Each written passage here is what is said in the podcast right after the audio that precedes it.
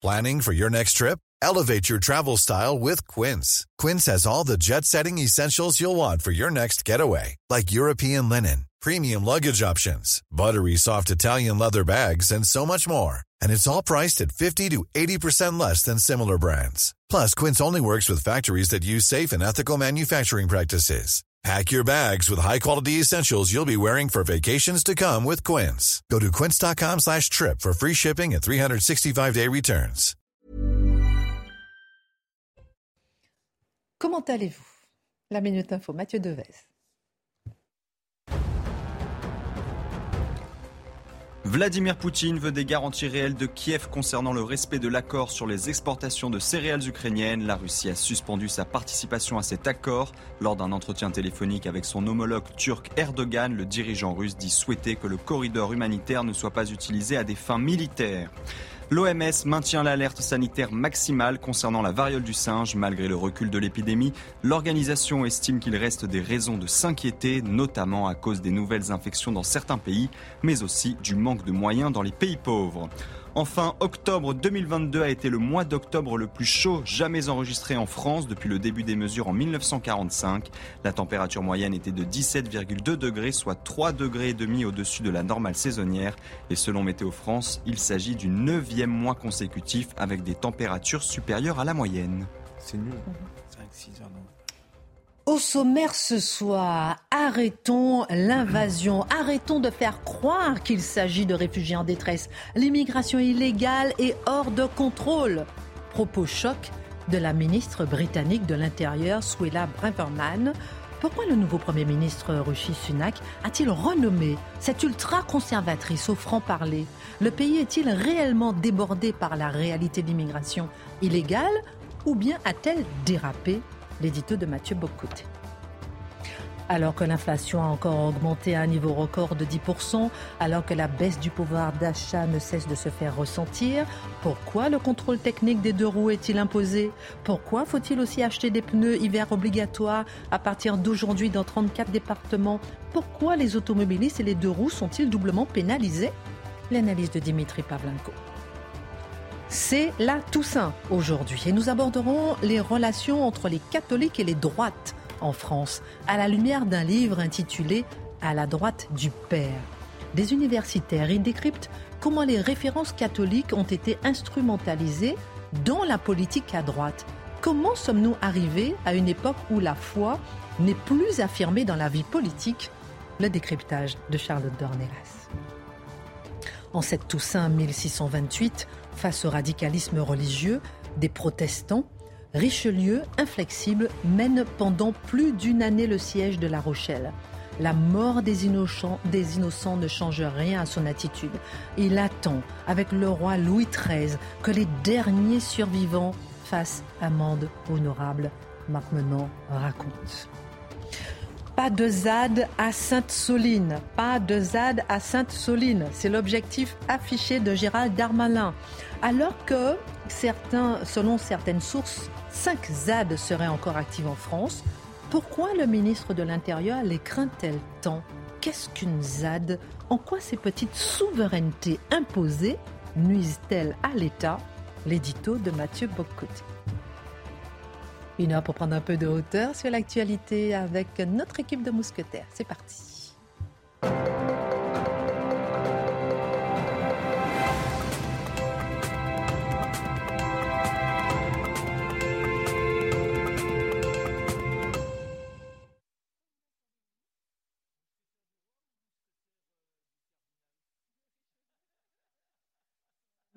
Pas trop ce soir, le cardinal. Vous êtes en forme, ça va, Mathieu Charlotte oui. Dans la deuxième partie, on fera un petit tour de table. Faut-il afficher sa foi aujourd'hui en politique? Aujourd'hui, c'est la Toussaint, c'est l'occasion. D'autant plus qu'on va rebondir un peu sur votre chronique. Lorsqu'on voit, par exemple, Georgia Meloni, euh, qui, a affiché, euh, qui a affiché sa devise Dieu, patrie, famille. Lorsqu'on voit euh, la presse brésilienne qui n'hésite pas à évoquer une guerre de religion au Brésil lors de la présidentielle. Lorsqu'on voit le nouveau Premier ministre britannique qui a affiché sa religion hindouiste. Lorsqu'on voit Joe Biden, catholique pratiquant, qui n'hésite pas à évoquer sa foi pour justifier son souhait de guérir un pays profondément divisé. Faut-il afficher sa foi aujourd'hui en politique. On en parle dans un instant. En attendant, le Royaume-Uni connaît une crise migratoire depuis plusieurs années qui s'est intensifiée, Mathieu, euh, ces derniers temps. Et Suella Breverman, la ministre de l'Intérieur, a surpris en décidant de nommer la chose clairement et en déclarant que l'immigration illégale qui frappe le pays était une véritable invasion. Ses adversaires l'accusent de dérapage. En quoi le débat sur l'immigration au Royaume-Uni rejoint-il le nôtre? Alors, c'est assez intéressant parce que donc euh, Mme Braverman utilise le mot invasion et dans son évidemment les associations humanitaires, la gauche, euh, le travailliste disent c'est inacceptable, scandaleux. Dans son propre camp, ça suscite aussi un malaise. Certains lui disent vous dérapez, euh, d'autres disent elle a le courage. Par exemple, le ministre de l'immigration dit, monsieur, je ne veux pas saboter son nom, monsieur Robert Jenrick, dit euh, vous nommez ici une réalité importante qui devait être nommée, mais vous n'auriez pas dû utiliser de tels mots parce qu'utilisant de tels mots, vous ne respectez pas la sensibilité des uns et des autres. Donc, sachant, sachons qu'il y a au Royaume-Uni encore une fois un débat sur dérapage, pas dérapage, ainsi de suite. Mais voyons ce qui conduit Mme Braverman à utiliser ce terme pour parler du Royaume-Uni. Alors, d'abord et avant tout, première distinction, elle dit une invasion, et elle ajoute, ce ne sont pas seulement de vrais réfugiés. Ça, c'est une autre phrase presque aussi importante que la première. Parce que qu'est-ce qu'on voit aujourd'hui? On a une forme de célébration de la figure du migrant et le réfugié serait l'ultime migrant devant qui il faudrait ouvrir les portes nécessairement et sans jamais contester son statut. Ce qu'elle dit politiquement, c'est ce que répètent bien des gens discrètement ou implicitement lorsque les micros sont fermés. Ce ne sont pas que des réfugiés, ce ne sont pas que des malheureux, ce ne sont pas que des gens dans la misère. Euh, je, cite, hein, pas tous. cessons de prétendre qu'il s'agit seulement de réfugiés en détresse. C'est intéressant. Donc il y en a des réfugiés en détresse, mais ce ne sont pas seulement des réfugiés en détresse. Donc il y a cette double affirmation, invasion, et ensuite ce ne sont pas que des réfugiés. Réponse d'une partie de la gauche, je le rappelle, on dit immigration illégale. Elle dit l'immigration illégale n'existe pas. Ce qui existe, c'est l'immigration irrégulière. Et là, c'est comme ça qu'on cherche peut-être un souci, un dérapage, soit dit en passant. Chercher toujours à nier le débat, à masquer la réalité derrière un jeu de définition. Et finalement, on nous dit euh, non, il y a de l'immigration irrégulière, on va débattre de ça. L'immigration illégale est abolie théoriquement par un jeu rhétorique, euh, une forme de rhétorique un peu agaçante. Quoi qu'il en soit, euh, les faits sont assez intéressants. Tout ça que, euh, se situe autour d'une situation particulière, qui n'est pas, pas la seule. C'est à Manston, dans le Kent. Et ça, c'est une ancienne base de la RAF, donc de l'aviation britannique, et qui était faite pour accueillir environ 1600 personnes. Ils sont 4000 en ce moment. Et là, il y a toute une question de savoir comment accueillir des gens qui arrivent sans cesse, comment, accueillir, comment les accueillir dans des conditions dignes, dans des conditions vivables. On reproche notamment à la ministre d'avoir bloqué l'accès aux hôtels pour faire une pression sur le camp, pour ensuite créer un problème politique qu'il serait possible de nommer invasion. Elle dit c'est faux. C'est complètement faux. J'ai ouvert les hôtels, j'ai pris les, les, moyens nécessaires pour accueillir, mais ça déborde tout simplement. Nous n'avons plus les moyens d'accueillir de manière convenable. On ajoute à ça, euh, et c'est pas c'est pas rien depuis 2018. Alors le phénomène des parce que comment ça se passe l'immigration euh, illégale et clandestine? Et puis parenthèse, rappelons encore que c'est la, la Gérald Darmanin britannique. C'est-à-dire que c'est, imaginons effectivement que ça soit et, et on ajoutera euh, pour ceux qui aimeraient s'imaginer une grande méchante blanche raciste et tout ça, mm. elle est elle-même de parents ses, parents sont d'origine indienne et sont arrivés dans les années 60 en Grande-Bretagne. Donc on voit c'est plus complexe. Hein. On s'imaginait ah on pourrait facilement et que la Le premier ministre l'est aussi. Lui, absolument. Et il a, avait, elle avait quitté son poste pendant un temps parce qu'elle avait envoyé des courriels à partir de son, euh, son, son, téléphone perso. Personnel. Et finalement, elle est, euh, revenue au poste, au poste, dis-je, parce qu'il fallait une figure politique forte autour de ça. On ajoute une chose, donc, en Grande-Bretagne, depuis 2018, on est passé de à peu près aucun, aucune traversée de la Manche de cette manière. C'est nouveau. Ça n'était pas une pratique habituelle que de traverser la Manche discrètement pour accoster et en fait débarquer à la manière d'une force qui débarque dans un pays pour s'y imposer.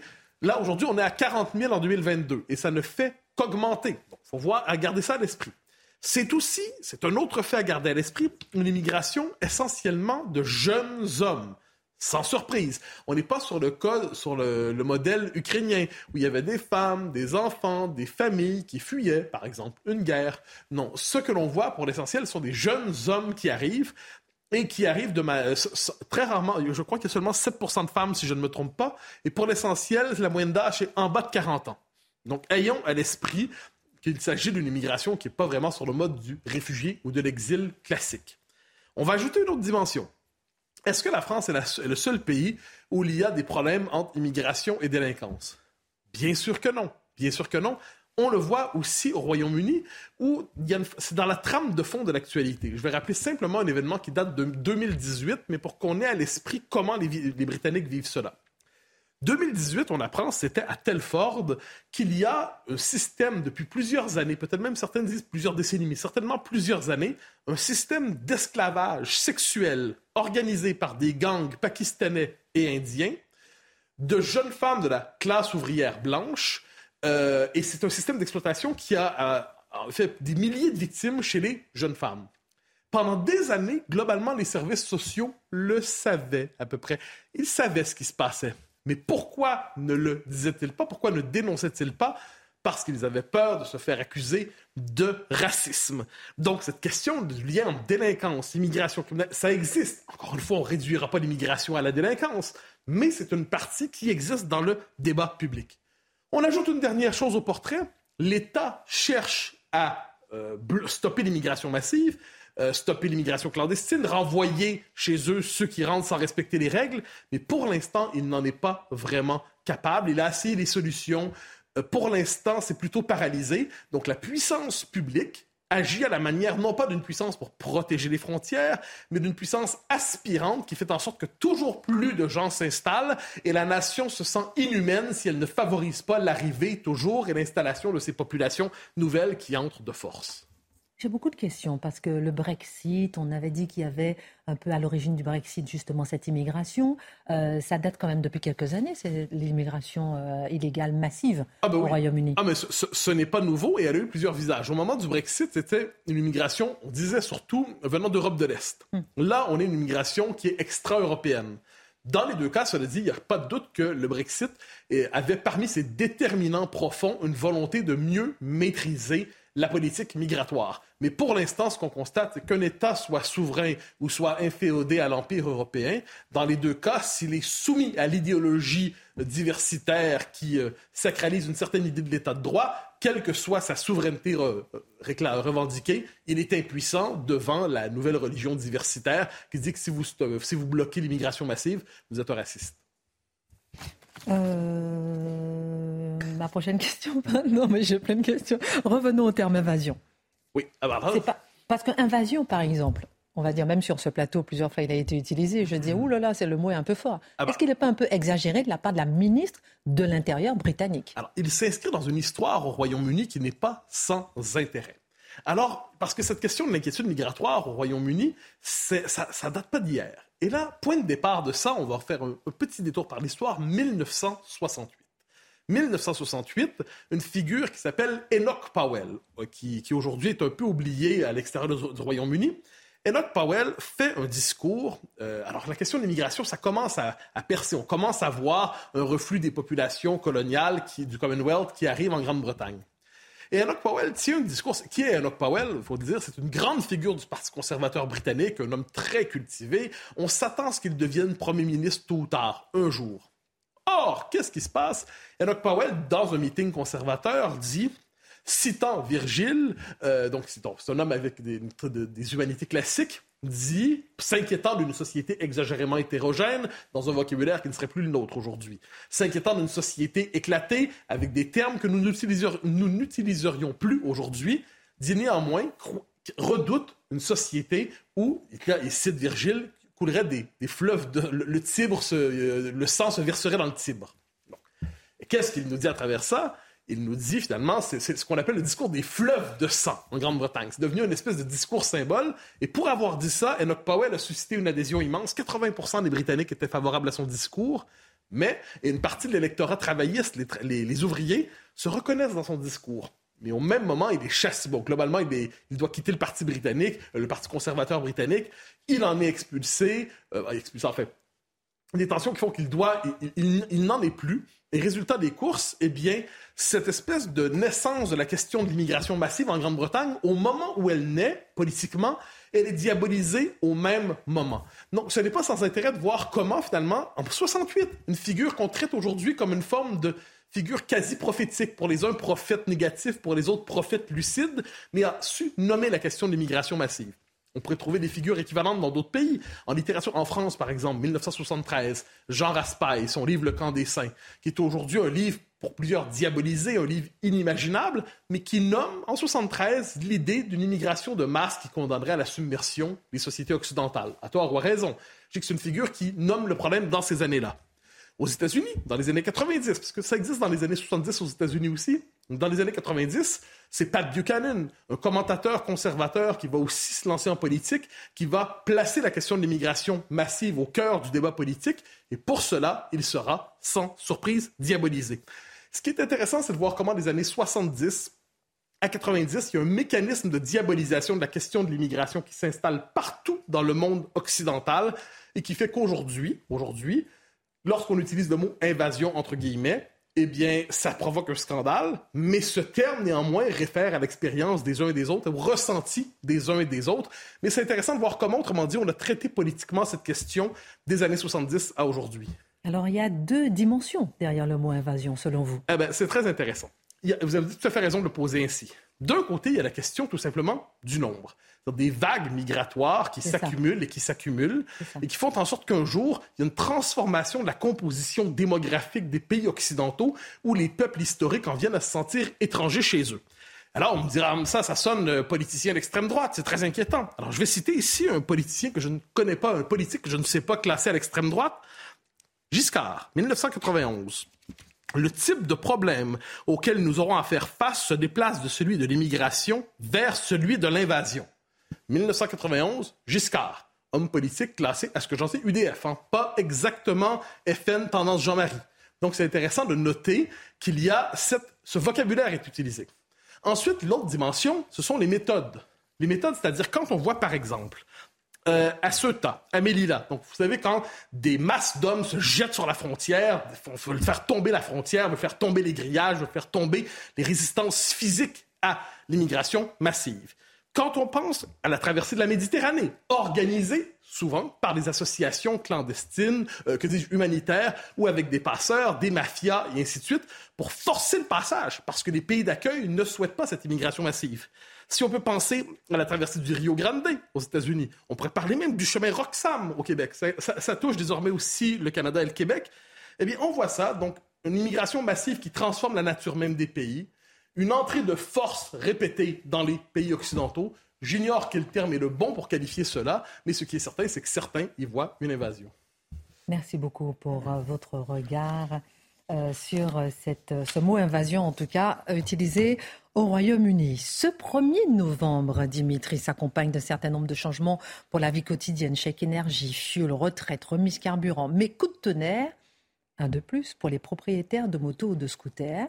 Hier, le Conseil d'État a jugé illégale la décision euh, prise cet été par le gouvernement mmh. d'abroger le contrôle technique pour les deux roues. La plus haute juridiction du pays estime qu'il s'agit d'un excès de pouvoir. Oui, oui, excès de pouvoir. Donc vous avez le désaveu et en plus l'humiliation gifle pour l'exécutif qui s'y attendait parce qu'il y a trois semaines de cela, le rapporteur public du Conseil d'État avait recommandé la mise en œuvre du Conseil technique. Alors rappelons un peu quand même euh, le calendrier de cette histoire. C'est une vieille histoire, hein, le contrôle technique des deux roues. Rappelez-vous, je vous en avais parlé il y a, six mois. Je vais répéter d'ailleurs des choses que j'ai dites il y a six mois parce que visiblement, euh, moi je lis des choses qui relèvent de la propagande anti-voiture, anti-scooter aujourd'hui, qui sont du mensonge total et en plus de la malveillance, de la malveillance pure. Dimitri Alors, un ton colère. Non mais oui, non mais faut, au bout d'un moment, faut être, faut, faut être honnête, honnête. Et là, de l'honnêteté, je vous une citation qui m'a fait bondir notamment, c'est pour tout à l'heure. Alors je rappelle l'histoire. Août 2021, août 2021, donc il y a un peu plus d'un an, hein, on publie au journal officiel le décret qui instaure le contrôle technique obligatoire pour les deux roues. La machine est lancée. Moins de 24 heures après, donc vous voyez, c'est typiquement genre le, pas de danse législatif à la française. On vote quelque chose et puis le lendemain, Emmanuel Macron en majesté vient annoncer que ce n'est pas le moment d'embêter davantage les Français. On suspend le décret d'application instaurant donc le conseil, euh, le Contrôle technique. contrôle technique. Voilà. Et un an plus tard, donc c'était cet été, ça, à la fin du mois de juillet, dans le creux de l'été, quand tout le monde est à la plage, le décret est définitivement abrogé. Définitivement, ah ah, eh ben non, c'était sans compter trois associations. Alors on dit associations écologistes. Donc, moi je vais les appeler anti-deux roues, ce sera beaucoup plus précis. Respire, Ras le Scout et Paris sans voiture. Ah oui. Ah, franchement, euh, tout est dit hein, quand même. hein. C'est un programme. hein. Elles ont donc saisi le Conseil d'État ensemble, ces associations, et obtenu gain de cause, et elles ne vont rien lâcher. À savoir que l'association Respire a par exemple déjà annoncé qu'elle allait demander des pénalités et une astreinte, financière. Alors ils espèrent un million d'euros par mois, tant que les contrôles, euh, le contrôle technique en l'occurrence, ne sera pas mis en place, sachant que rien ni personne n'est prêt. hein. Allez amener votre scooter demain pour un contrôle technique euh, dans un centre technique, ils sont incapables de vous le prendre. Bon, alors, il y a deux mois, je vous dis il y a six mois, je vous en avais parlé.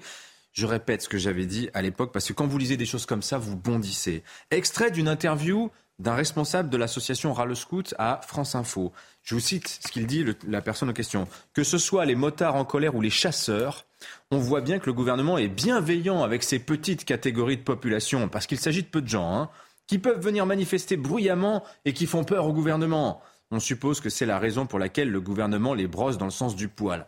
Alors, deux roues égale chasseur égale assassin. Enfin, vous avez compris un peu le raccourci, l'association d'idées. Alors, ces gens nous disent aussi que le rétablissement du contrôle technique obligatoire, c'est une victoire dans la lutte contre les accidents et la pollution. On va sauver la planète avec le contrôle technique des deux roues. hein. On va lire ce genre de ce genre. Ça aussi, c'est faux. hein. par exemple, très factuellement, il y a 2 millions et demi à peu près de deux roues en France.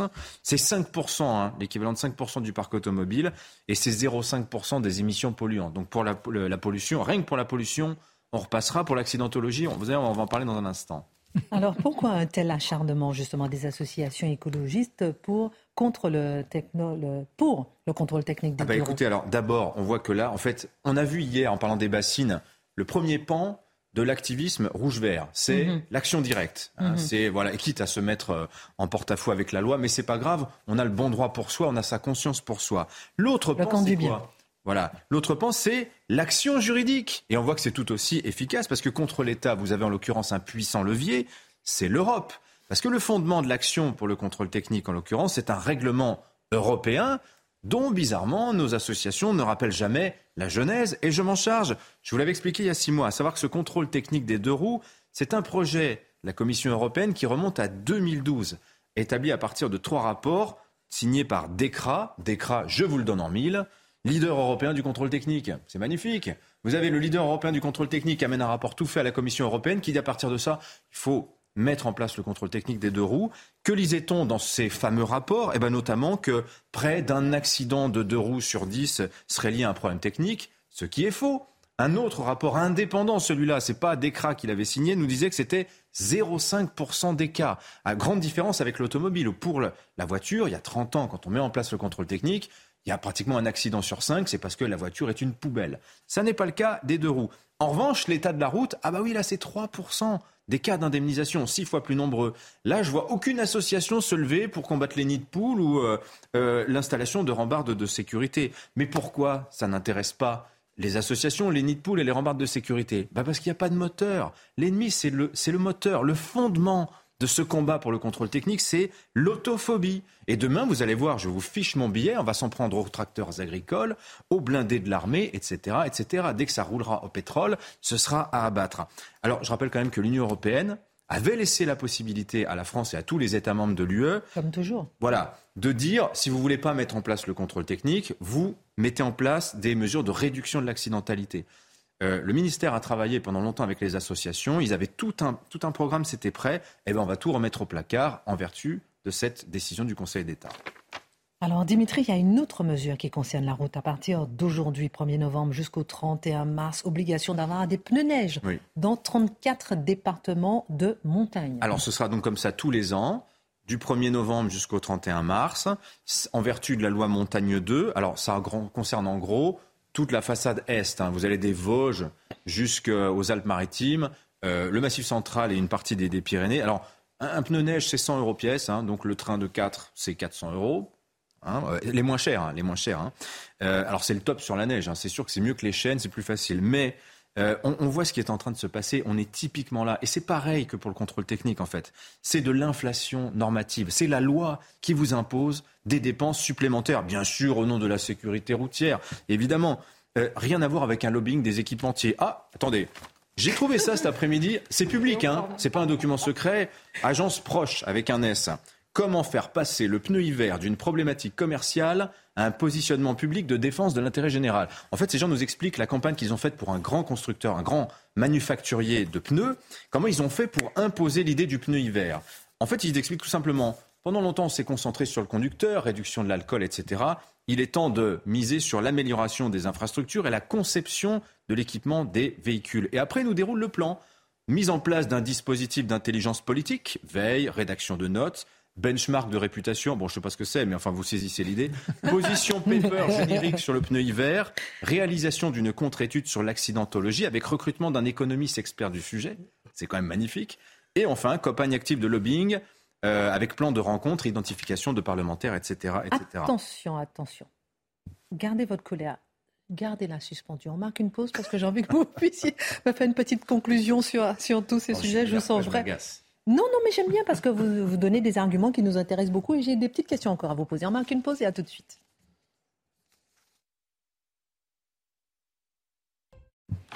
La Minute Info, Mathieu Devez. L'Elysée annonce une conférence internationale le 13 décembre à Paris pour soutenir les Ukrainiens. Emmanuel Macron s'est entretenu ce matin par téléphone avec Volodymyr Zelensky. Le président français s'engage à renforcer l'aide du pays, notamment pour la défense antiaérienne et la restauration des installations électriques. Des militants écologistes tentent d'escalader les grilles de Downing Street à Londres. Ils exigent d'eux, du nouveau Premier ministre Rishi Sunak, qu'il interdise toute nouvelle exploration de gisements d'énergie fossile. Ces militants ont immédiatement été interceptés par des policiers en faction. 20 personnes interpellées après avoir attiré des policiers dans un guet-apens d'Halloween. Les faits se sont produits hier soir à Perreux-sur-Marne, c'est dans le Val-de-Marne. Organisé via un groupe WhatsApp, le guet-apens a réuni une trentaine de jeunes. Prévenus par les habitants du quartier, les forces de l'ordre ont pu rapidement prendre le contrôle de la situation. Dimitri, je reviens vers vous. Donc on n'a qu'une forte inflation, 10% au record en ce moment. En zone euro. En France un peu moins, mais en zone euro, ouais, 10%. Et la loi nous rajoute une couche. Voilà, exactement ça. C'est-à-dire en plus de l'inflation, vous avez l'inflation par la loi. Ça, c'est quand même formidable. Rien que cette année, pour la voiture, hein, je ne parle que de la voiture, mais dans d'autres domaines, ce serait pareil. Vous avez une trentaine de dispositifs de la voiture qui sont passés d'optionnel à obligatoire détection de dérive de la trajectoire, détection de la somnolence, la caméra de recul, etc.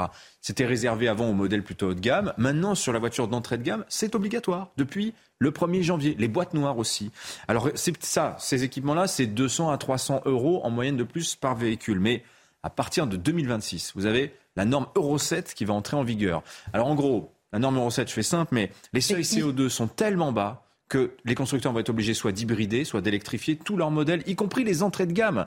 Alors donc vous avez des constructeurs, vous avez Peugeot Citroën, vous voyez ce que c'est la petite C1, la petite 108 Eh bien, ils ont arrêté de les construire. Parce que c'est juste pas tenable économiquement. C'est invendable. Vous allez, vous allez avoir des voitures à 10 000 euros, vous serez obligé de vendre peut-être 20 ou 25 000 euros. Audi a fait pareil avec son Audi A1. Alors voilà, il se trouve que la Commission européenne vient de s'en rendre compte. Ils sont en train de transformer, d'alléger Euro 7 parce que, disent-ils, des problèmes d'accessibilité financière pour les consommateurs peuvent arriver dans un contexte général d'inflation élevée. Alors là, on va se marrer. Parce que vous savez ce qui va se passer? C'est que les associations qui s'en prennent aujourd'hui à l'État français pour le contrôle technique vont pas être contentes. Hein. Et j'ai hâte de voir la Commission européenne au tribunal face aux mêmes qui exigent le contrôle technique des deux roues aujourd'hui. Merci beaucoup, Dimitri, pour euh, cette chronique euh, colère. agacé.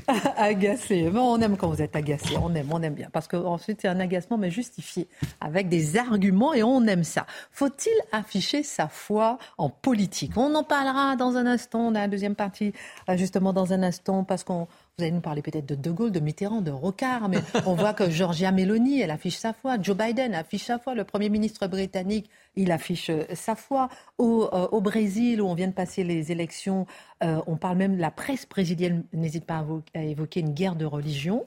C'est la question qu'on va se poser dans un instant, puisque aujourd'hui, c'est la Toussaint.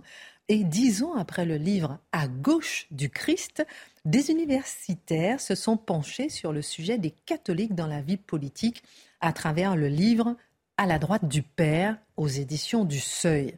Évidence autrefois, discrétion totale aujourd'hui. Charlotte, que retenir de ce livre qui aborde cette question à travers des dernières années? Alors, pour être tout à fait honnête, je n'ai pas encore terminé le livre. J'ai lu plusieurs, euh, plusieurs passages, plusieurs chapitres. Il y a des choses extrêmement intéressantes. C'est vraiment l'idée, c'est de se pencher sur les catholiques dans la vie politique. Voilà, c'est ça. Et les droites de 45 euh, à nos jours. Alors, et les droites, on va voir pourquoi euh, c'est pourquoi ils s'attardent, pourquoi ils précisent les droites, on va dire dans le dans le sous-titre et dans le titre d'ailleurs. Mais ce qu'on comprend, c'est que l'implication des catholiques dans la vie politique, en France en particulier, parce que vous citez beaucoup de pays dans le monde, on a un rapport à la fois particulier au catholicisme et même à l'expression de la foi, on va dire, dans la vie publique, euh, euh, en France en particulier par rapport aux autres. Alors, il y a des allées et venues, on va dire, des catholiques dans la vie politique en France ces dernières années. Ce qu'on comprend, c'est que l'Église elle-même transcende les choix politiques des uns et des autres. Dieu merci, euh, vous pouvez vous retrouver un peu n'importe où sur l'échiquier politique et euh, appartenir de la même manière à l'Église et avoir une foi euh, qui soit séparée, on va dire, de vos engagements politiques. Mais l'ouvrage, lui, se penche sur le comportement majoritaire ou massif, on va dire, des catholiques dans la vie politique, qui sont deux choses un peu différentes. Alors, c'est un peu récurrent, on va dire, dans le débat public, on essaie de comprendre, mais que votent les catholiques? Et le problème, c'est qu'il y a certaines religions dans lesquelles il y a des engagements, c'est-à-dire des, comment dire, des lignes fortes sur, euh, sur l'implication en politique euh, des fidèles.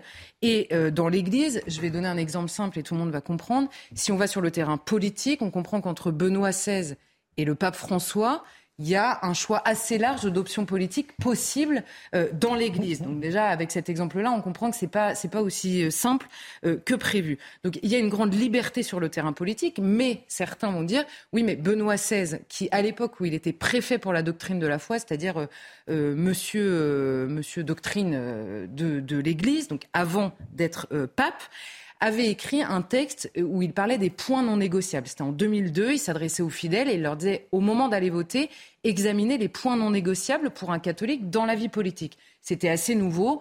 Ça reprenait en gros toute la doctrine sociale de l'Église, hein, qui est une doctrine où on cite beaucoup saint Thomas d'Aquin, donc c'est pas tout récent, mais sur, euh, en gros, quelle est la place de l'homme dans la société et ce euh, que le politique doit considérer donc au moment euh, d'agir pour le bien commun.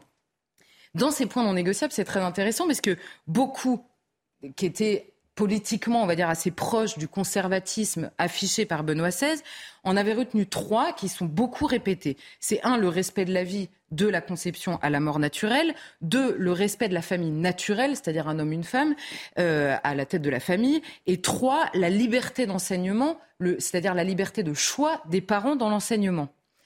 Et on, trouve, parce que Benoît XVI lui-même avait insisté sur ces points-là, mais il disait lui-même qu'il y en avait d'autres, et dans sa note, on découvre en fait tous les autres. Et vous avez la protection sociale des mineurs, la lutte contre l'esclavage et toutes les formes modernes de l'esclavage, vous avez la justice sociale dans la pensée économique, vous avez la question du service de la paix. Donc, tout ça pour vous dire que quand on, on appelle ça point non négociable, mais dans ces cas-là, vous pouvez partir à la pêche directement le jour d'aller voter. Parce que si, tout ça est non négociable, vous pouvez voter pour personne concrètement. Donc on comprend bien qu'après, il y a une hiérarchie qui se fait. Et là, vous écoutez un évêque plutôt qu'un autre, notamment en France, et vous comprenez que là encore, on découvre des disparités très claires dans la vie politique. Alors, ce qui intéresse les auteurs, et ce qui, ce qui, du coup, euh, peut nous intéresser, c'est comment est-ce qu'on en est arrivé à une époque où, en effet, la foi n'est plus affirmée. Il n'y a pas si longtemps que ça, on avait des hommes politiques qui affichaient leur foi. De Gaulle, pour ne pas le citer, c'est peut-être le, le, le personnage dont on parle encore le plus aujourd'hui. Mais on a un retour de la place du catholicisme sur un terrain plus culturel et qui n'est pas défendu par l'Église elle-même. Ça, on va y revenir, mais c'est assez amusant parce que c'est même ce que l'Église a essayé de retirer, on va dire, euh, de, ses propres enseignements, c'est-à-dire la partie culturelle, la partie enracinée, la partie de la foi populaire, c'est-à-dire les processions, les rituels euh, dans le pays. Et il y a un retour de cette question-là aujourd'hui où la question de l'identité se repose. Et les auteurs disent, en gros, aujourd'hui, pour les catholiques, c'est soit l'autocensure dans la vie politique, soit l'autocensure, on ne le dit pas, ça nous regarde, soit la marginalité. Alors évidemment, on pense immédiatement à François Fillon qui avait commencé une phrase pendant un débat en disant en tant que catholique. Et en effet, immédiatement, c'était en tant qu'homme euh, de la droite dure, enfin, c'est-à-dire que c'était lié à la droite dure, la fameuse. et, euh, et en fait, on comprend qu'il y a une vision dans la politique très terrestre de l'engagement catholique. Et alors quand je dis ça, la première responsable, on va dire, c'est l'Église elle-même. Pourquoi? Parce qu'en même temps qu'il y a eu des changements extrêmement forts politiquement en France, c'est-à-dire mai 68, on va y revenir, c'est un gros basculement dans l'engagement des catholiques, il y avait en même temps une réforme au sein de l'Église qu'on va appeler Vatican II pour faire très large, mais la réforme liturgique qui a suivi, il y a eu une volonté d'arracher, on va dire, la population à son catholicisme populaire. C'est-à-dire de revenir, d'intellectualiser beaucoup plus la foi en disant c'est bien les traditions, mais c'est beaucoup mieux d'intérioriser euh, la foi, de lui donner un sens profond. Et le problème, c'est qu'à ce moment-là, l'Église a abandonné, on va dire publiquement, hein, publiquement, elle continue à le faire, mais a abandonné le métier qu'elle était seule à faire, c'est-à-dire parler des fins dernières, c'est-à-dire parler de l'enfer et du paradis, de Dieu et du diable, du bien et du mal incarné. Ça, elle était le seul à le faire. Il n'y avait pas de concurrence sur le terrain politique. Et en abandonnant ça, elle s'est positionnée elle-même sur un terrain plus politique et moral. Et là, elle s'est marginalisée parce qu'il y avait de la concurrence. Et finalement, je citerai Emmanuel Macron lui-même qui avait bien résumé le problème devant euh, au Bernardin, quand il s'était adressé aux catholiques, souvenez-vous, au Bernardin. Il avait dit, en gros, il avait remercié les catholiques pour leur engagement dans la cité, auprès des malades, auprès des personnes en fin de vie, auprès euh, dans, dans la charité et la solidarité quotidienne. Et il avait dit, j'encourage, je continue à encourager l'Église à poser des questions. Moi, cette phrase avait retenu mon attention parce qu'on comprend il veut bien que l'Église pose des questions. Ce qui gêne tout le monde, c'est que l'Église apporte des réponses. et ça, et l'Église a fini par intérioriser elle-même. L'Église, pas forcément, mais les catholiques en politique ont fini par intérioriser eux-mêmes, qui pouvaient poser des questions, mais les réponses euh, doucement. Alors, certains hommes politiques ont sans doute la foi, en effet, mais ce n'est plus du tout une chose qui est réellement donc affichée en politique. Depuis quand date ce comportement qui a évolué du coup? Bah, C'est extrêmement euh, récent en effet. Alors, on a, pour revenir très très vite, on a connu une époque, une longue époque 19e, début du 20e, d'affrontements très clairs entre républicains et catholiques en France. Euh, pour faire simple, depuis la Révolution, c'était assez peu digéré. Il y a eu le ralliement, je fais simple, mais le ralliement, c'est-à-dire le pape qui euh, permet aux catholiques de se rallier à la République, d'accepter le régime républicain. Et c'est-à-dire qu'à partir de la Révolution, l'histoire des catholiques était donc celle des droites en France, puisque les républicains se positionnaient plutôt à gauche. Je fais très simple, je caricature un peu, mais euh, et donc l'histoire des catholiques était liée à l'histoire des droites en France, tout simplement. D'ailleurs, euh, René Raymond, quand il parle des droites, la, question religieuse n'intervient même pas, c'est assez évident. C'est trois lignes dans son, dans son ouvrage, parce que c'est tellement lié. Ensuite, on a la Troisième République qui arrive, et alors là, c'est pas qu'il y a une volonté de ne pas afficher sa foi, c'est qu'il y a une hostilité très claire. C'est la grande époque euh, de la franc-maçonnerie, à l'époque, euh, c'est absolument revendiqué, et donc il y a une hostilité réelle à l'Église catholique. Donc l'affrontement continue, donc ça n'est pas du tout la même histoire que des hommes politiques qui pourraient avoir la foi et qui seraient catholiques, comme on a aujourd'hui, et qui ne veulent pas le dire parce qu'ils séparent complètement les choses. Et c'est après-guerre, et alors le, le livre s'attarde beaucoup là-dessus, c'est après-guerre que les catholiques commencent à jouer un vrai rôle. Alors c'est René Coty qui devient chanoine du Latran, ce qui fait hurler Marc régulièrement avec euh, Sarkozy et son discours. Ah oui. Euh, en, en 59, on a Debré qui, qui fait une espèce de concordat euh, scolaire, c'est-à-dire euh, de permettre l'enseignement privé. On a évidemment en 62 la réconciliation avec l'Allemagne qui se fait lors d'une grande messe pour la paix. Imagine-t-on ça aujourd'hui? Bon, et en fait, on comprend qu'avec De Gaulle, on dit souvent De Gaulle a voulu euh, réconcilier la monarchie et la République, c'est vrai, mais il a voulu aussi réconcilier, et à travers cette réconciliation, les, institutions républicaines et catholiques. C'est-à-dire de dire il est possible de réconcilier la France avec elle-même euh, en réalité. Et comme me disait Marc cet après-midi au bureau, il avait une chapelle à l'Élysée. Oui, oui, il y avait une chapelle à l'Élysée. Euh, en effet, il entendait la messe très régulièrement qui était dite à l'Élysée. Toute petite chapelle. Toute petite chapelle, exactement. Alors ensuite, Charlotte, la ligne politique des catholiques devient moins claire. Est-ce qu'on n'a pas aujourd'hui un pluralisme réel au sein de cette communauté de croyants alors, le pluralisme, il n'est pas nouveau. Là encore, il y a, beaucoup d'histoires qui reviennent. Hein. la guerre autour de Maurras, le positionnement autour de De Gaulle, le positionnement autour de l'Algérie française. Les catholiques, entre eux, se sont écharpés euh, comme il n'est pas possible. C'était des débats sans fin sur le terrain politique et sur les questions politiques. Mais au moment de, 68, je vous disais, je vous parlais tout à l'heure de, la, véritable réforme au sein même de l'Église, qui arrive en 62, on va dire. Donc 68, il y a une réforme au sein de l'Église et une réforme au sein de la France, c'est-à-dire un basculement politique euh, en France. Et alors là, il, s'attarde là-dessus et c'est assez intéressant parce qu'ils disent beaucoup de jeunes prêtres se disent à ce moment-là qu'ils vont renouveler le catholicisme dans cet esprit de l'arracher, on va dire, à la tradition plus populaire, de renouveler le catholicisme par la gauche. Et au même moment, la droite embrasse le libéralisme en se disant on va se détacher du catholicisme pour devenir euh, plus respectable, on va dire, dans le, ce dont nous parle euh, Mathieu tout le temps, plus respectable aux yeux euh, des modernes, c'est-à-dire embrasser la modernité. C'est l'époque où c'est la droite qui fait voter la loi Veil, avec une discrétion immense de l'Église institutionnelle qui ne sait plus comment se positionner sur le terrain politique. Et alors, il résume avec une phrase que j'ai trouvée pas mal. Le catholicisme se sécularise en se rapprochant des gauches les droites, elles, se sécularisent en, se détachant du catholicisme. Et c'est à ce moment-là que s'opère euh, le, détachement. Alors aujourd'hui, on en est où? Vous parlez de pluralisme. Alors c'est vrai qu'aujourd'hui, on trouve des catholiques un peu partout. Certains disent euh, il y a les cathos de gauche, d'autres les cathos de la droite de gouvernement, d'autres les cathos sont de plus en plus euh, intégristes et votent à l'extrême droite. Bon, vous avez ces commentaires un peu partout. Donc il y a bien des cathos un peu partout. Alors pourquoi? Parce que d'abord dans la société, parler de Dieu, est quasiment devenu obscène. Donc personne n'ose vraiment en parler. Je note qu'en effet, on en a beaucoup parlé au moment de Mélanie. On s'est dit en Italie, incroyable, elle met Dieu dans son, euh, dans son, dans sa, oui, dans son, dans son discours, son programme, euh, dans son slogan. Bon, je note Dieu, patrie, famille, et sa devise. quelques semaines avant, tout le monde était baba quand le roi, le nouveau roi d'Angleterre chantait God Save the Queen. Alors je ne sais pas si c'est parce qu'on comprend pas l'anglais mais ça veut dire la même chose. Mais bon, passons. Euh, donc, c'est vrai que parler de Dieu sur le terrain politique, c'est quasiment devenu obscène. Donc, personne ne le fait. Par ailleurs, l'abandon de la foi euh, notamment catholique, s'est démocratisé. Et donc les catholiques ont commencé à se repenser. D'ailleurs, c'est un texte très beau de Benoît XVI, encore, encore lui. On, se, on à se repenser comme une minorité. Et donc quand vous êtes une minorité, vous voulez être une minorité créatrice et donc vous arrivez beaucoup plus. Enfin, vous faites moins de concessions pour repenser comment euh, exister, on va dire, dans le domaine euh, public et politique. Et alors là, ça se fait par deux biais. Un, l'opposition au changement sociale ou sociétale. Et là, on voit l'école libre, euh, le mariage pour tous, le Pax. Donc vraiment une implication, parce qu'à l'époque, euh, c'est les évêques qui ont mis beaucoup de gens dans la rue. Hein. Les, les partis de droite ont suivi beaucoup plus la mobilisation que l'inverse. Et ensuite, on a sur le terrain culturel, et alors eux parlent de la réaction à une visibilité croissante de l'islam dans la société, et donc la partie catholique de la culture redevient une part de l'identité française et revient donc dans le débat politique, mais sans euh, sans évidemment euh, sans la foi. Et alors là, on parle, et je, finis avec ça, mais ils disent eux-mêmes, d'ailleurs, ils parlent de radicalisation d'une partie des catholiques. En l'occurrence, je pense que c'est surtout que l'initiative du changement sociétal, ils le disent eux-mêmes d'ailleurs, ils l'expliquent très bien, l'initiative du changement sociétal vient toujours de la gauche. La droite finit toujours par s'y conformer.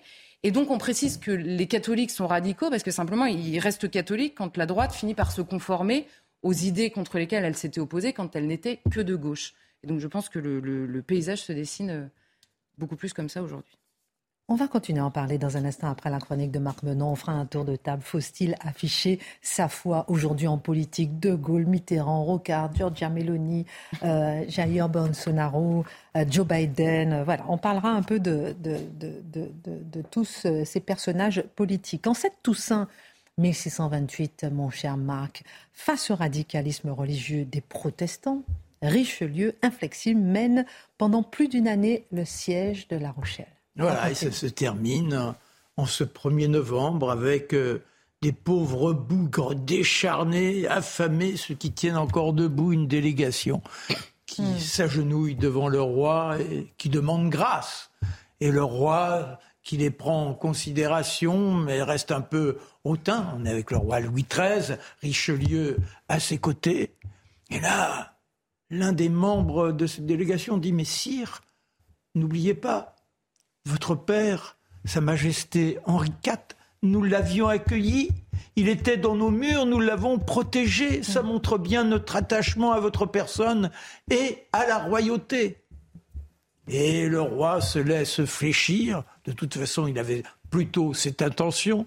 Il est vrai que Richelieu lui susurre quelques mots sur une sorte de mansuétude il lui dit, il leur dit, eh bien, j'accepte vos remords et si vous êtes fidèle demain, eh bien, moi, je vous garantis d'être à vos côtés. Reste que le protestantisme est plutôt menacé alors que Henri IV. Plus que menacé. Bah oui. Non, mais oui, non, mais plutôt menacé. non, non, très menacé. Non, non, il y avait les, il y avait les de Nantes. Mm. C'est ça extraordinaire. Mm. Mm. Mais on s'aperçoit que pour autant, ça a continué. Alors, ce, comment s'est déroulé ce siège et pourquoi? Alors déjà, Euh, malheureusement, l'édit de Nantes n'a pas changé grand-chose, ou disons que l'assassinat d'Henri IV a ravivé les...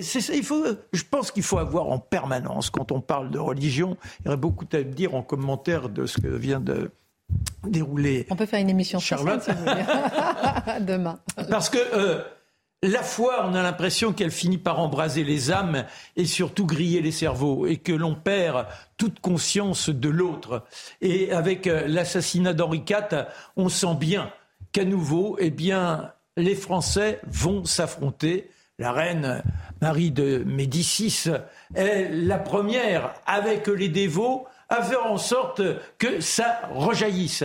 Et le roi Charles Ier d'Angleterre, que dit-il? Il dit, mais moi, je suis le protecteur des calvinistes. Là encore, il y aurait beaucoup à dire entre les luthériens, les calvinistes. Vous voyez comment les chapelles se multiplient. Toujours est-il qu'en 1626, la rumeur montre qu'apparemment les Anglais se préparent à venir du côté de La Rochelle soutenir cette population qui est une population extrêmement dynamique, avec de fiers marins, des gaillards qui n'ont peur de rien, et ça s'agite tellement que Richelieu pense qu'il serait bon d'avoir une sorte de stratégie pour étouffer si demain les Anglais venaient à la rescousse de ces Rochelais. C'est comme ça qu'il va envisager la fameuse digue, et c'est Clément Métezeau qui la conçoit. Ce qui est étonnant, c'est que celui qui va mener les opérations militaires, parce que soudain, le roi, au mois d'avril, décide, le roi d'Angleterre, d'envoyer une flotte de 100 bateaux pour soutenir les protestants. Et qu'y a-t-il comme maître à bord? Eh bien, c'est Buckingham. Buckingham, l'amoureux, celui qui a dans sa cabine le portrait d'Anne d'Autriche, la femme de Louis XIII. Et donc, il est là en ayant cet amour flamboyant pour la reine et pour autant, il va mener campagne contre les Rochelais et le roi, qui a une santé fragile. Il faut savoir que Richelieu et le roi, ce sont des souffreteux. Ce sont des personnages qui constamment sont fauchés par les fièvres. Et lorsque les Rochelais se retrouvent en difficulté, on a envoyé Toirasque, qui est un fier guerrier là encore, essayer de barrer cette invasion potentielle en se positionnant fort Saint-Martin de l'île de Ré. Il résiste fortement. Mais le roi est là et Richelieu, qui est devant lui, qui guette le souffle, va-t-il s'éteindre, ne pas s'éteindre? Néanmoins, on continue à voir la mise en place potentielle de ce siège qui serait mené aux dépens des Rochelais. Quand le roi, fin août, enfin retrouve un minimum de vigueur, eh bien oui, on fait la route et là, on envisage l'installation gigantesque de cette digue qui mesurera 1500 mètres. Il faudra couler plus de 150 bateaux. Les flots avec leur fureur, détruisent de temps en temps ce que l'on commence à construire. Il y a plus de 4000 ouvriers. Et alors on voit le roi. Le roi, il a un côté très paternaliste. Il aime encourager ces gens qui donnent pour lui. Il les paye. Les soldats aussi. Un soldat, il est usé en trois ans vu les conditions de vie. Eh bien, il essaie de faire en sorte qu'ils aient un minimum de morale en leur accordant les bonnes bourses. Et Richelieu qui est à ses côtés, dans sa parure de cardinal flamboyant, toute rouge, la cuirasse en dessous, et forcément, les Rochelais, qui au fur et à mesure, coupés de tous les vivres, essaient d'obtenir un minimum de compassion. On envoie des délégations. Comme on ne les écoute pas, eh bien ce sont les femmes, les enfants, les vieillards qui se présentent. On les renvoie. Il y aura plus de la moitié de la population, les deux tiers de la population qui vont mourir de famine d'un an après, on nomme un nouveau roi, un nouveau maire, Jean Guiton, qui se montre encore plus inflexible. L'hiver a été terrible, et pour autant, eh bien, ce courage, cette, je dirais, foi presque fanatique, finit par céder, tel que je vous l'ai conté au début. Et il y aura une messe menée par le cardinal en pleurs quand il voit ces pauvres bougres qui ne tiennent plus debout et qui sont décharnés. Mais le roi partage sa peine. Merci mon cher Marc pour cette plongée dans l'histoire. dans un instant, on parle des ZAD dans les. Est-ce qu'il y aura une ZAD ou pas dans les Deux-Sèvres En tout cas, Gérald Darmanin ne veut pas. Qu'est-ce qu'une ZAD On en parle dans un instant. Juste avant, pour rebondir sur votre, votre chronique, chère Charlotte, faut-il afficher sa foi aujourd'hui en politique? On parlait de Giorgia Meloni, euh, Dieu, patrie, famille. La presse brésilienne qui n'hésite pas à évoquer une guerre de religion entre deux finalistes catholiques qui se unissent. Le Premier ministre britannique qui dit qu'il est euh, euh, de religion hindoue. Joe Biden qui est catholique et qui dit même qui n'hésite pas à, évoquer sa foi pour justifier son souhait de guérir un pays profondément divisé. Ben, je vous avouerai, moi, je poserais la question avec un angle un peu différent, c'est-à-dire le les religions historiques aujourd'hui mhm. n'ont plus le monopole du sentiment religieux en Occident. Il y a de nouvelles religions qui existent aujourd'hui. Une certaine religion écolo, la religion woke existe aussi. Si vous faites l'histoire du XXe siècle, le fascisme a été vécu comme une religion pour plusieurs. Le communisme a été vécu comme une religion. Euh, alors, qu'est-ce que je veux dire par là? C'est que certaines les religions non traditionnelles, les religions post-historiques, celles que je viens d'évoquer, sont parfaitement revendiquées dans la politique aujourd'hui. Vous pouvez être un woke absolument sans gêne. Ce sont les religions historiques traditionnelles qui, elles, sont invitées à se faire discrètes de ce point de vue, ça devrait nous questionner sur notre rapport au sentiment religieux. Les pires fanatiques ne sont pas toujours ceux qui pratiquent les religions traditionnelles. Oui, moi, bah, on est en France déjà, donc euh, le distinguo avec les États-Unis ou le Brésil, où la moitié de la population aujourd'hui est évangélique, c'est sûr que, enfin, c'est pas du tout le même univers euh, politique. Euh.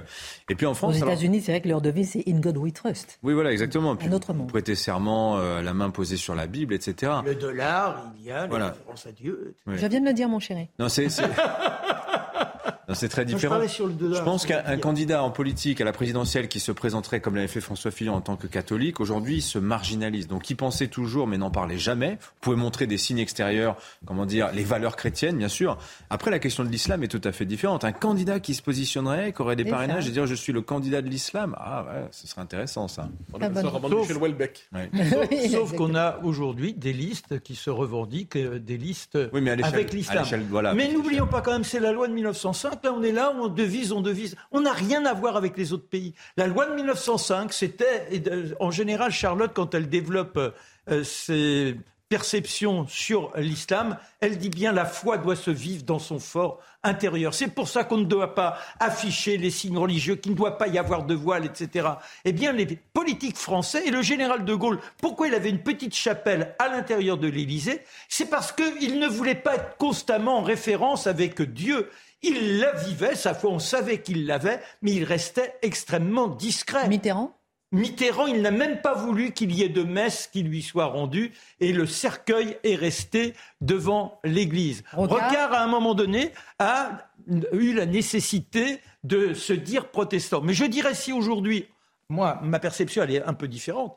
Si les hommes politiques affichent, au contraire, se disent catholiques, disent etc., etc., c'est pourquoi? C'est parce que l'islam, s'étant bien manifesté partout, il y a la nécessité de dire, eh bien, il y a la complicité de beaucoup vis-à-vis de l'islam, mais il y en a quelques-uns qui disent, eh bien, résistons et affichons notre foi aussi, mais c'est là où on entre dans les guerres du multiculturalisme qui n'ont plus rien à voir avec la laïcité, qui devrait nous protéger de cela. Avec l'accord de Mathieu, on continue à parler de ce sujet. On parlera des A d'une autre fois. Parce qu'on n'a pas encore entendu euh, Charlotte. Ah, vous avez fait la chronique effectivement à partir du livre. Mais selon vous, aujourd'hui, est-ce qu'il faut afficher ou pas euh, sa foi euh, en politique? Et en fait, moi, c'est le terme afficher qui me donne envie de répondre non. Ce n'est pas, c'est pas, pas une manière d'afficher parce que ça devient un argument électoral ou à l'inverse une, protection, on va dire, électorale. Et on, est sur un terrain qui est un peu biaisé par rapport à celui de la foi. En revanche, qu'on le sache ou pas, je trouve qu'il y a quelque chose d'un peu naïf ou d'un peu hypocrite à vouloir séparer la personne qui, je pense, est une. Et si la foi, enfin là, je, parle d'expérience, on va dire, euh, si, la foi est vécue, c'est-à-dire pas, pas une revendication euh, culturelle ou, euh, ou d'appartenance à un groupe, à une communauté, si la foi est vécue profondément, ça détermine tellement de choses dans votre vie, dans votre vision de la société, dans votre vision de l'homme, dans tout, que le savoir ou ne pas le savoir, est-ce mm. que je ne vois pas ce que ça... Moi, c'est la partie justement que ce soit devenu une obscénité me gêne, oui. Et est-ce que c'est pas devenu? Allez-y, allez-y. Mais c'est pas une obscénité. C'est ce principe, ma chère Charlotte. Vous-même vous dites demandons aux euh, à ceux qui sont portés par l'islam d'avoir cette capacité donc à être dans leur foi mais sans qu'elle apparaisse. C'est ce que les catholiques ont accepté de faire depuis, depuis très très longtemps. Si je peux, si je peux me permettre, euh, pour voir qu'un désaccord mineur, le fait est que l'islam n'a pas le même statut symbolique en France que le catholicisme. Le catholicisme est la matrice existentielle, à tout le moins l'une des matrices de la France. Et le catholicisme est partout vivant et on ne peut pas être français, je crois, sans avoir cette empreinte en soi. Et ce qui est fascinant aujourd'hui, c'est qu'on a un rapport, le, débat sur la laïcité structure l'histoire de la France moderne, laïcité et catholicisme. Le problème, c'est quand on décide de faire en sorte que le laïcité, on voulait avec la laïcité refouler le catholicisme dans l'arrière-fond de la vie mmh. publique. Mmh. Mais le problème, c'est qu'aujourd'hui, on veut changer l'arrière-fond. Et ça, c'était pas le deal à l'origine, si je peux me permettre. Alors, reprenant cette question, la tension entre laïcité et catholicisme est constitutive de l'identité nationale. Si la laïcité écrase l'identité nationale et ne peut être vécue, le catholicisme, que sur le mode de la pénitence, on ne sera pas trop catholique publiquement et ainsi de suite, alors là, c'est le pacte originel qui se dissout devant nous. Mais, c'est ça qu'il faut écraser l'émergence de la nouvelle religion selon le principe de la laïcité. Écraser, j'en sais rien. Mais ce qui est certain, c'est qu'elle a un statut singulier et contester ce statut singulier, c'est contester les fondements de l'identité française. Et dans les codes politiques, dans les codes culturels français, aujourd'hui, quelqu'un qui viendrait se revendiquer comme le candidat catholique ou afficher publiquement sa foi, il passerait très rapidement pour suspect aux yeux de nombreux Français. Et puis, ce serait perçu comme une instrumentalisation avec la recherche d'une clientèle électorale.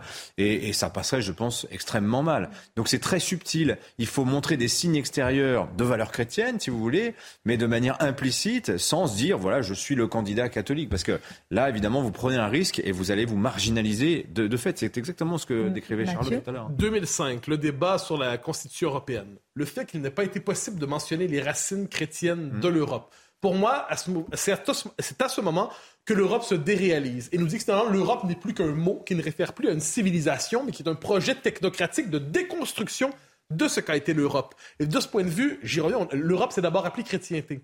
Et si on n'est pas capable d'assumer cette part de continuité historique, et si le simple fait de le mentionner en vient à choquer les uns et les autres, premièrement, je dirais qu'ils soient choqués, ça les concerne. Et ensuite, une civilisation qui se construit sur le reniement et la déconstruction d'elle-même est condamnée à disparaître. C'est peut-être le sort qui nous attend.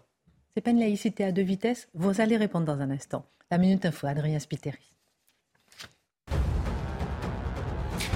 Emmanuel Macron accuse la Russie de mettre en danger la sécurité alimentaire. Le président français a réagi à la décision du Kremlin de suspendre sa participation à l'accord permettant d'exporter des céréales ukrainiennes.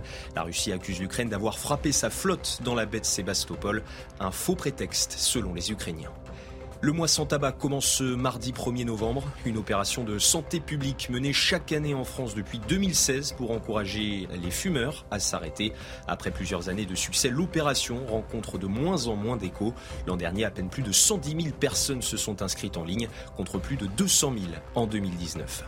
Et puis Giorgia Meloni s'attaque au rave party. Le gouvernement italien de la nouvelle première ministre a approuvé ce lundi un texte concernant le sujet. Il prévoit jusqu'à 6 ans de prison et 10 000 euros d'amende pour les organisateurs ou promoteurs de fêtes illégales. Dans le pays, l'opposition s'inquiète que la liberté des citoyens soit remise en cause. Attention, le plateau. Je vous demandais, euh, Mathieu, lorsque vous dites effectivement, on est en train de demander est-ce qu'il faut afficher sa foi en politique? Vous dites oui, on a des racines chrétiennes, etc. L'islam, c'est pas pareil. C'est pas une laïcité à deux vitesses. Ben, je constate simplement qu'à l'échelle de l'histoire, l'islam n'a pas laissé la même empreinte que le catholicisme sur la France. Le catholicisme se confond avec l'identité française. Je n'oserais dire la même chose de l'islam. Ensuite, il faut réfléchir aux conséquences anthropologiques et culturelles de la déchristianisation. Or, qu'est-ce qu'on voit? Une société sans rituel, qui n'est plus capable de, marquer la naissance dans l'existence, les grandes étapes de l'existence, la mort. C'est une société qui s'assèche spirituellement. C'est une société qui paie le prix de cet assèchement et qui se décompose en miettes. Encore une fois, je le dis, peut-être est-ce notre destin? Merci beaucoup pour euh, cette émission. Euh, euh, joyeuse fête de la Toussaint à tous. Joyeuse, je ne sais pas si c'est joyeux, mais en tout cas, excellente suite de programme. cnews.fr pour toutes les émissions. À tout de suite.